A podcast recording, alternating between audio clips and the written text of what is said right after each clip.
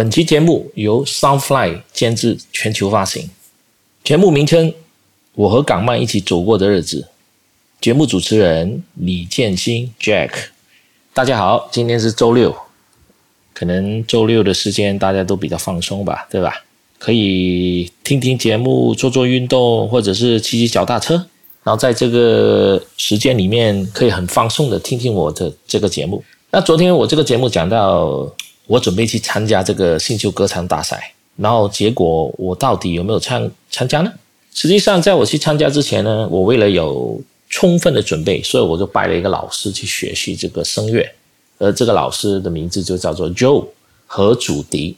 我的同门师兄是当时候刚刚进行的，也就是现在在 TVB。很红的葛俊安，他以前叫葛雅安，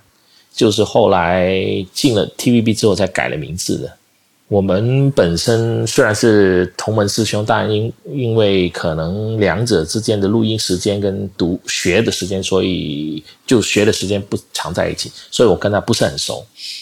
很快的，后来我学了这个声乐一段时间之后，我就去报名参加了。然后下场是怎么样呢？当然是被钉出去喽。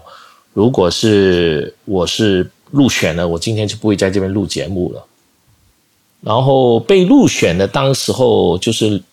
呃吕方，然后因为吕方拜的老师是那个叫做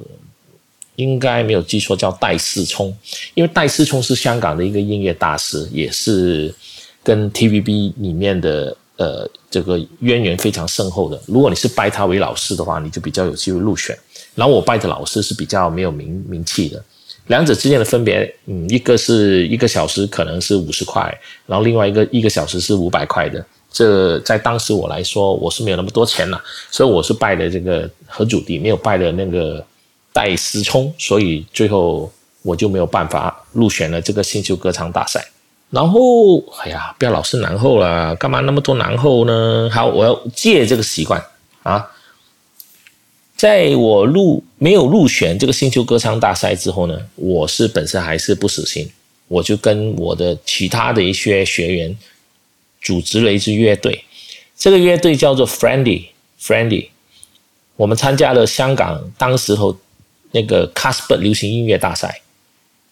当年在参加这个节目的时候，我们遇上的对手就是很红的那个太极乐队。太极乐队虽然我们本身没有赢，但我拿了很多经验，我拿了很多经验。随后我又陆陆续续的参加很多不同的比赛，终于我参加了公司当年新一城公司办的一个开心鬼主题歌唱大赛，我。就是我完全没有想到，当时我拿了比赛的冠军，然后被签到那个杜丽莎跟铃木德的唱片公司。但是有一点就是人生如戏啊，然后我签进去这个公司不到两年，还没有做任何的准备，然后这个唱片公司就倒掉了。所以我现在讲起这段往事的时候，我还是觉得非常的，唉，感慨啊。或许我知道我自己没有这方面的天赋吧，所以我就很快的就没有再坚持下去了。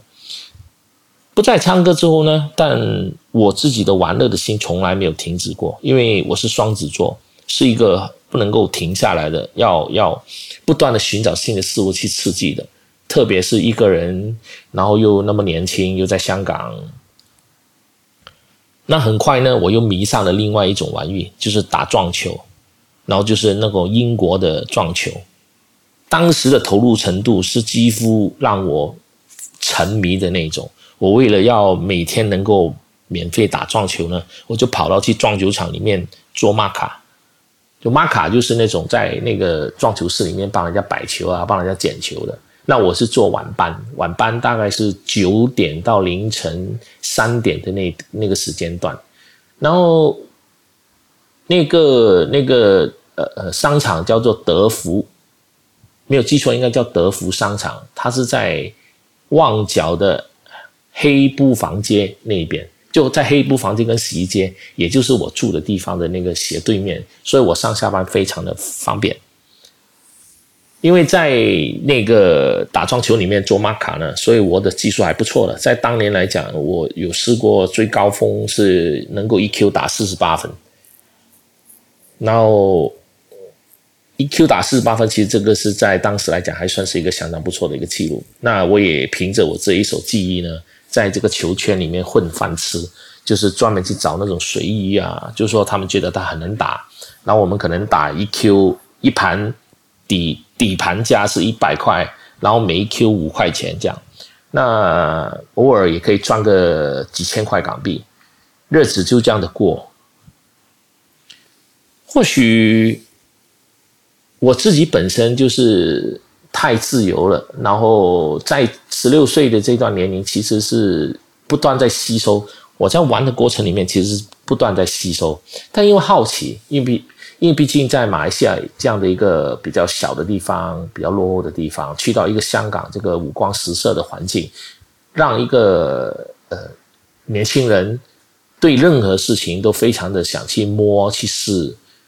那我觉得我当时运气还不错的，因为至少我没有去混上很多的一些不同的一些坏人。然后玩了一段时间之后呢，我又有新的一些目标。那这个新的目标就是日本的音乐和日本版的漫画。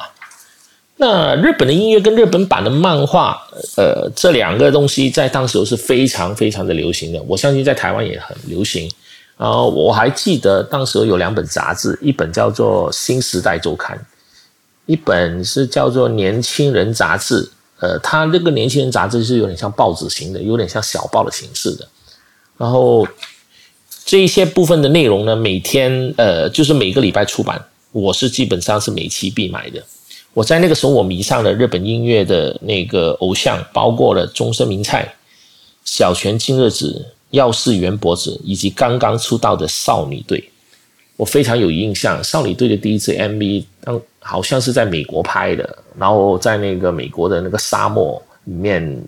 拍，三个女孩子长得很甜美。那首歌还记得叫做怎么唱？哈，Sweet dream for memory forever, forever。就这一首歌，其实就把当时很单纯的我们呢，都迷得死死的。我投入对于这个日本的这个音乐，我投入的程度是接近疯狂的。我大量收集了《好时代》与《新时代》这两本音乐的杂志，包括了那种日本版的那种小碟，就细碟。就当时在在香港是很流行这个日本版的细碟的。而当年有两个地方是我每个礼拜必须一定会去到那边去看啊，去摸摸啊，或者去买买这一方面的东西。一件就是在尖沙咀金巴利道的的智源书局，智源书局，然后这个智源书局是专门卖呃，就是进出口那个日本版的漫画啦，还有音乐的这个这一类的东西。反正你只要找日本日本类的商品，这一个店里面基本上都很齐全。另一件就是在旺角，也是在我做撞球的那个那个德宝商场里面的一家店，叫宇宙船。那移宙船主要是偏向专卖日本的模型啊、日本的漫画为主的，所以这两个地方是我在当时候呃最喜欢去的一个地方。我还记得那时候刚刚开始进入日本漫画的黄金时代，然后每星期呢我要去追看的包括有《七龙珠》啦、《城市猎人》啊，还有《猎眼杀星》这类的日本漫画。然后我还记得真的是买到我穷了，因为这些漫画。其实价格都是很贵的，其实我也没搞懂，因为都是日文。然后我我们买日本版，其实我们都看不懂那个内容的。另外一点就是那个期间，其实我们是非常的受气的，因为当时宇宙船这些职业的态度非常的恶劣的。因为你要买什么书，你问他，他永远就十问九不答，对客人爱理不理，那种高高在上的态度呢，让我非常的讨厌。我常在想，妈的，我来花钱帮你买书。我和我为什么要受你的气呢？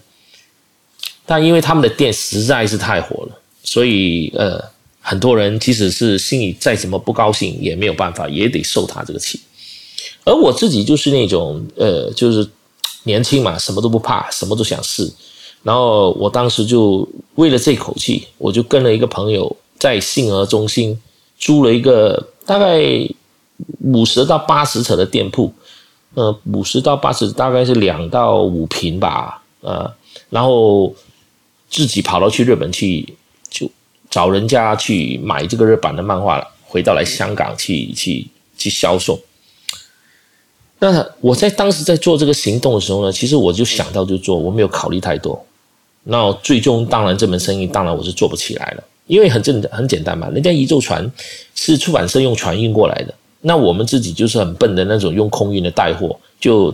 就是我们自己过去，然后因为每个人有十五公斤，然后超过十五公斤每公斤要给港币二十块，然后就这样自己每次带个五六十公斤的回来。左算右算，成本加起来根本是没办法跟人家竞争的，所以我们大概进了几批货之后呢，我就没有资金玩下去了，所以就把那个店给结束掉。但我不甘心就此的放弃，主要原因当然是日本很好玩嘛，所以我就自己一个人想办法独立的做下去。我还记得，呃，当时候的日本给我感觉是一个非常呃有趣的一个地方。我自己一个人跑日本的时候呢，我为了开源和节流呢，我我有几个模式是在当时是没有人这么去做的。我当时是替一些快邮公司带文件，就是以前的那种快递呢是用人手带的。比如说你帮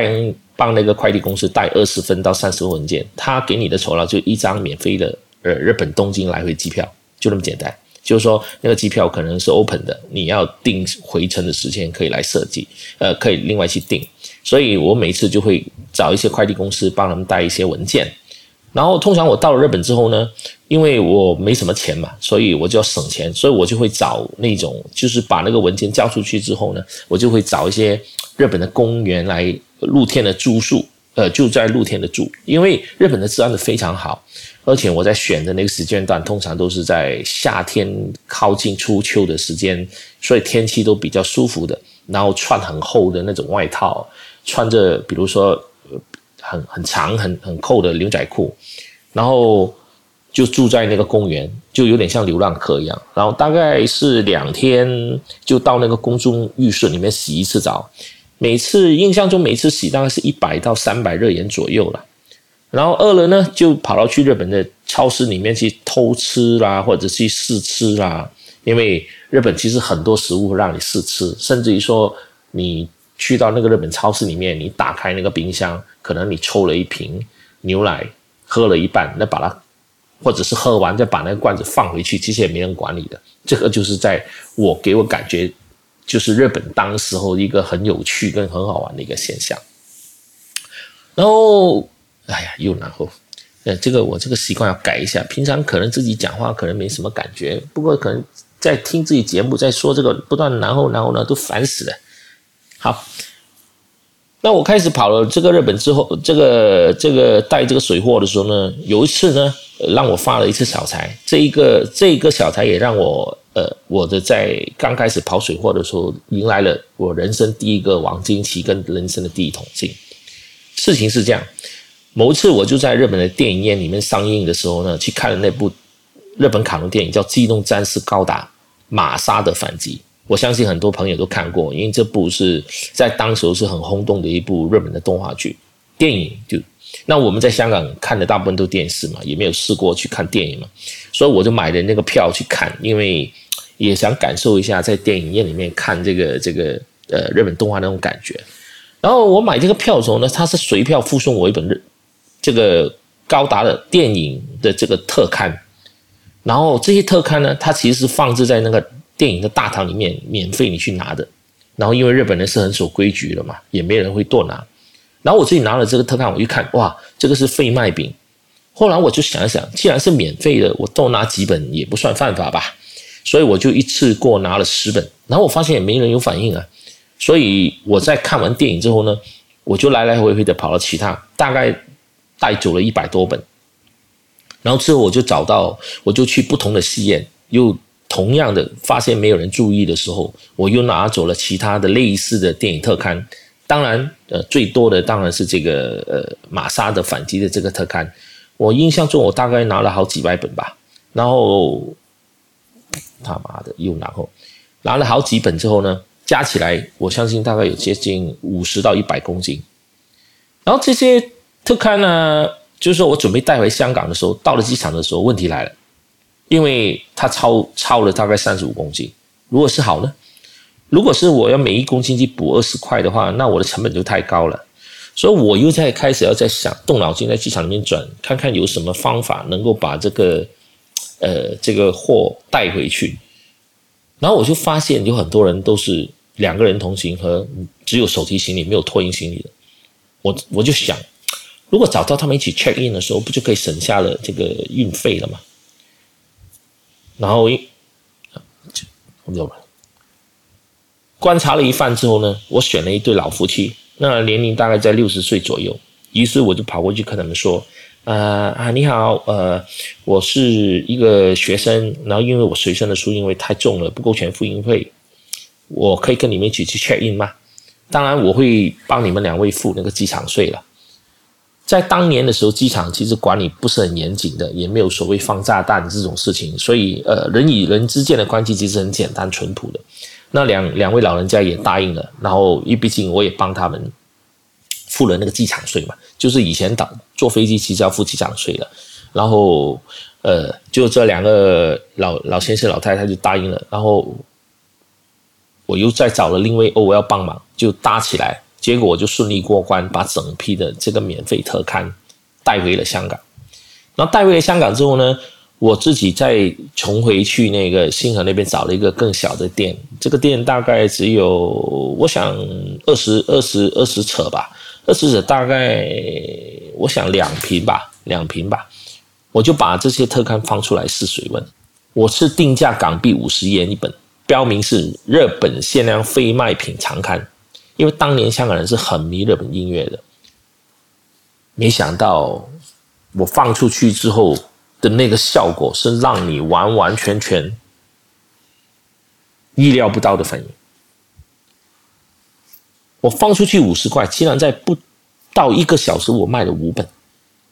因为反应如此的好，所以我就将价钱就调升调到八十块，我就先放出十本，然后十本也是当天就卖完了。然后卖完之后，那因为我开店只是开几个小时嘛，我就打烊了。第二天我就把价格很大胆的上调到一百五十块，也是在两三个小时卖了三四十本。哇！我这下子让我觉得爽翻了，所以我就不再拖延，将剩下的三十本至四十本，又再把价格调到一百五到两百之间，两百块之前的价钱，结果还是卖完。最后我再算一算，我总数赚了差不多一万多块港币。你要了解哦，在当时的一万多港币其实是一个相当大的数字。我自己在这件事情上，我知道我自己找到了一个方向，我找到了一个创业的方向，而这个创业的方向也让我的人生起了很大的转变。这个转变也为我踏进了我香港。赚我人生第一个一百万的开始，也让我开始了香港、台湾、马来西亚、新加坡的事业。大家是不是觉得很有趣？